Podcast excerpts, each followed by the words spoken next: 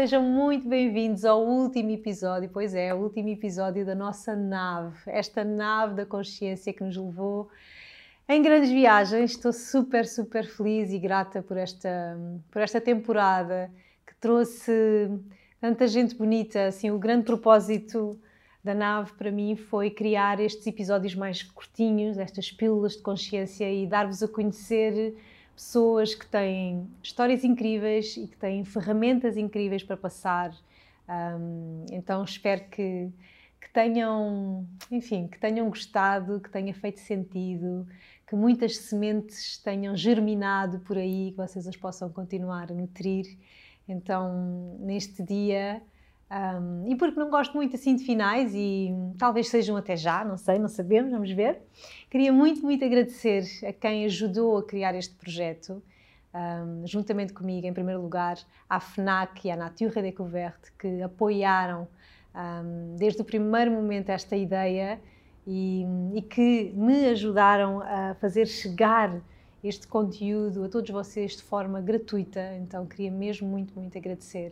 Agradecer também aos meninos que estão agora ali do outro lado e que fizeram acontecer e que, que são para mim família, amigos, ao Lugero e ao meu, meu querido António Barbo, é o seu projeto Vida Macro.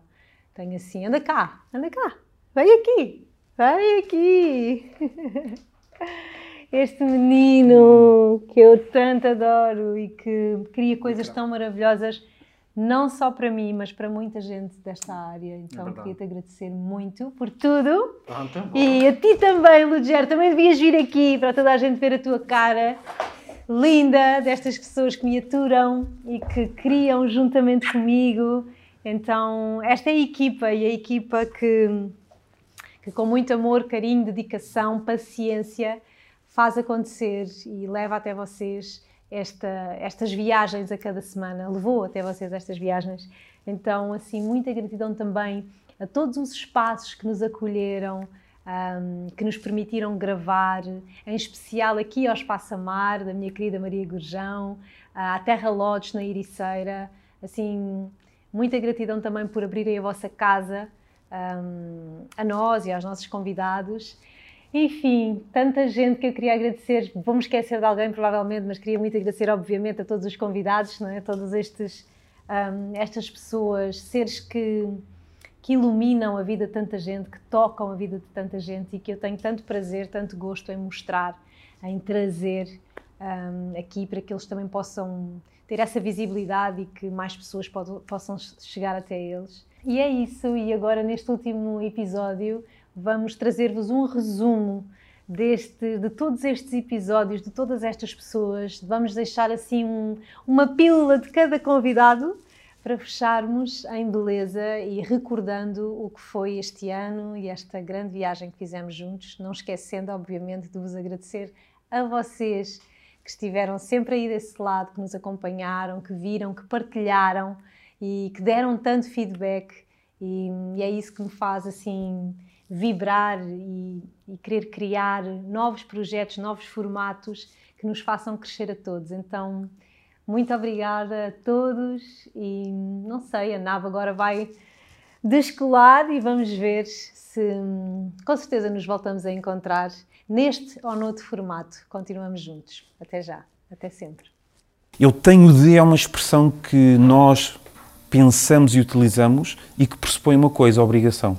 E quando isso acontece, nós perdemos algo essencial no processo de mudança, que é entusiasmo. É muito melhor ter alguma coisa feita do que estar à espera do dia em que, da pessoa em que e de uma lista interminável de tarefas que nós não conseguimos terminar. Suficiente é bom, suficiente é ótimo. Nós produzimos, de repente, a saúde ou a doença no nosso, no nosso campo físico e perdemos numa bola de neve emocional. De repente a pessoa faz um drama, aquilo já é o fim do mundo, porque aconteceu determinada coisa, ou porque eu me estou a sentir assim, ou porque alguém me disse qualquer coisa que me faz sentir assim. Então é muito fácil para o ser humano perder-se. Que não há problema nenhum falhar nem errar. Porque o erro e a falha é uma oportunidade. Pelo menos uma vez na vida, toda a gente deveria fazer psicoterapia. Depois, no dia a dia, um, fazer uma coisa que ninguém faz, que é ouvir as suas necessidades e as suas emoções. Se nós não respeitarmos o nosso corpo, se não tivermos um estilo de vida mais saudável, mais equilibrado, isto vai promover, inevitavelmente, níveis de ansiedade e de stress. Falta-nos muito literacia emocional. Uhum. Que eu acho que devia ser promovida logo desde a infância, não é? Eu, quando comecei a praticar yoga, foi mesmo uma das coisas que eu mais reparei que teve um impacto uh, mais rápido até uhum. em tudo aquilo que o yoga nos ensina foi mesmo a respiração. As emoções continuadas sentidas no longo prazo de facto causam dano e isto é muito o que a naturopatia diz. Nós começamos com as doenças no campo energético e depois é que ela se vai instalar no, no corpo físico. Ok, isto aconteceu, não é justo, epá, não, não mereço, aquilo que seja. E há um momento em que tu tens que dizer, e o que é que eu vou fazer? Para, e depois respira. Para as emoções é a respiração. Aquilo que regula as emoções é a respiração. Não é? Quando estamos ansiosos, a respiração fica acelerada, quando estamos relaxados, a respiração está calma. Eu acho que a única coisa que nós temos que aprender, reaprender, é, é ser aquilo que, para o qual nascemos e não inventarmos nada, não tentarmos ser mais do que aquilo que somos. Uhum. Mas mesmo assim as pessoas têm dificuldade. Nas relações de, de casal, o que acontece é esta noção de que, que as músicas perpetuaram que os filmes perpetuaram, que é o amor é suficiente, e o amor não é suficiente. O amor é uma parte fundamental de uma relação em casal, mas é uma parte. O canto ao divino, não é? É direto. E quando cantamos, nós somos maioritariamente água. E todo o nosso sangue quando cantamos ao divino, eu tenho visto isso continuamente, assume padrões geométricos super harmónicos. Geometria sagrada pura e divina. Não é realmente muito pacífico. Ou seja, o facto de eu, de eu ter nascido homem, né, de ter genitais masculinos, impede-me à partida de, de eu me apresentar como feminista ou como doula, porque se entende, algumas pessoas entendem que esse, o sexo, deve ser o marcador de ser feminista ou de ser, ou de, ou de ser doula. O que eu acho é que as pessoas estão doidas. Estou a falar sério. Coisas simples. Não há saúde mental sem saúde física. E não há saúde física sem saúde mental. Não é possível. Portanto, as pessoas estão com muita dificuldade numa premissa básica de vida que é estar contigo próprio. Nós só temos acesso a uma verdadeira liberdade se nós nos permitirmos tocar no amor incondicional, que é a missão de todos. Eu parei de, da ilusão de que eu quero ser amada como um homem ama e deseja uma mulher cisgênero. Uma mulher que nasceu, foi designada do sexo feminino e tem a genitália feminina.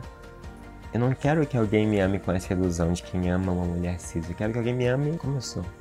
As plantas, quando começas, quando te predispões também a abrir às mensagens que elas trazem, em sonhos, quando, quando tu abres a esse mundo, elas depois começam a trabalhar contigo a um nível muito mais profundo. As pessoas não binárias não são todas iguais. Um, portanto, existem diferentes tipos de vivências dentro da não binariedade. Mas há uma coisa que é comum que é a recusa de pertença a este sistema binário que nos divide por oposição. O trauma é a marca, é uma marca emocional que fica contigo e geralmente é em criança. A mente cria os blocos, não é? São tipo paredes de segurança. E às vezes há fissuras nessas paredes que elas começam a quebrar. Já respiraste hoje inconsciente? Já puseste a mão no teu coração? Já sentiste hoje o teu coração bater? Será que eu consigo amar o outro incondicionalmente se eu não me amar a mim incondicionalmente? E talvez este seja o tema da vida. Quando estás nessa conexão, nessa, nessa consciência, não é? Ou seja, estás de facto ligado ao, ao, que está vivo no corpo naquele momento, não é? E que precisa de ser expresso, precisa de ser manifestado, precisa ser movido, na verdade é o espírito que está a comunicar naquele momento. Eu já tive uma mochila tão carregada e hoje em dia praticamente não tenho. E então, se eu conseguir, não tenho nenhuma característica particular que toda a gente não, que as outras pessoas não tenham, se eu conseguir, é possível seguirmos de mochila mais, mais leve. leve. É possível, é possível. Como?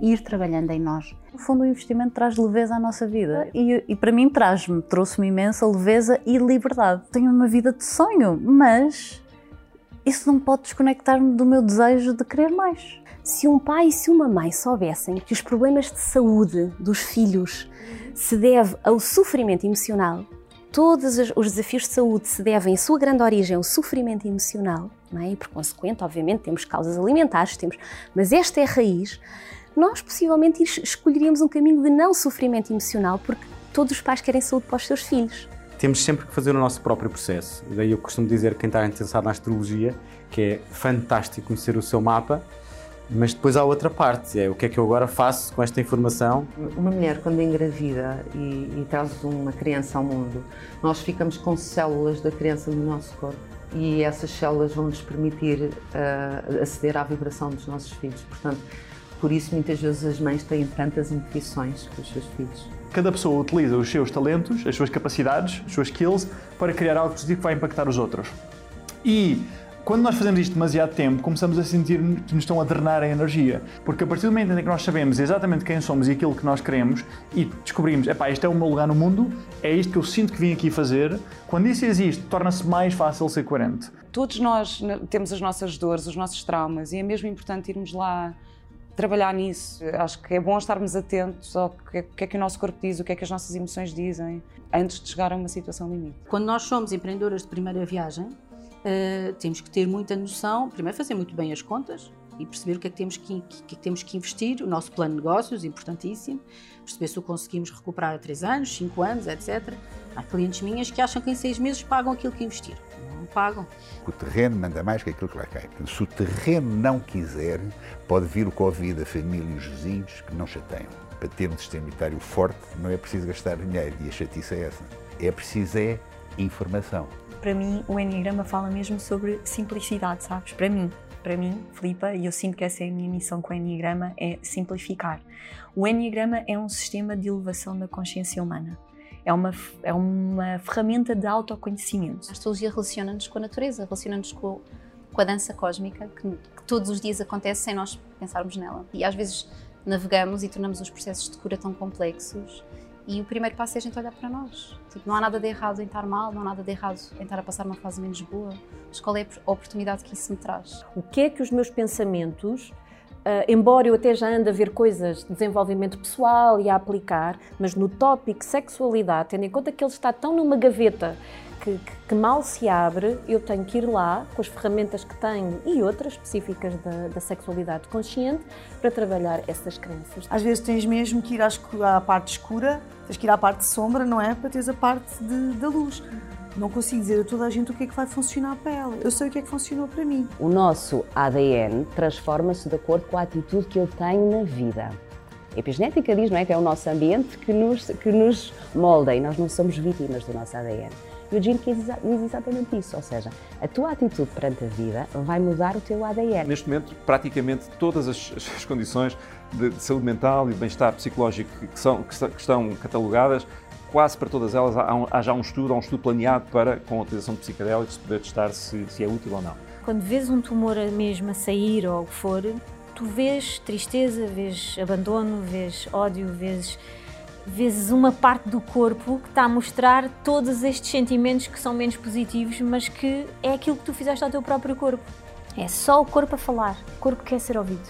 É, olhem para mim, é uma criança, dá-me atenção, é literalmente isto, quer ser visto. E vai ser visto da maneira que tiver que ser.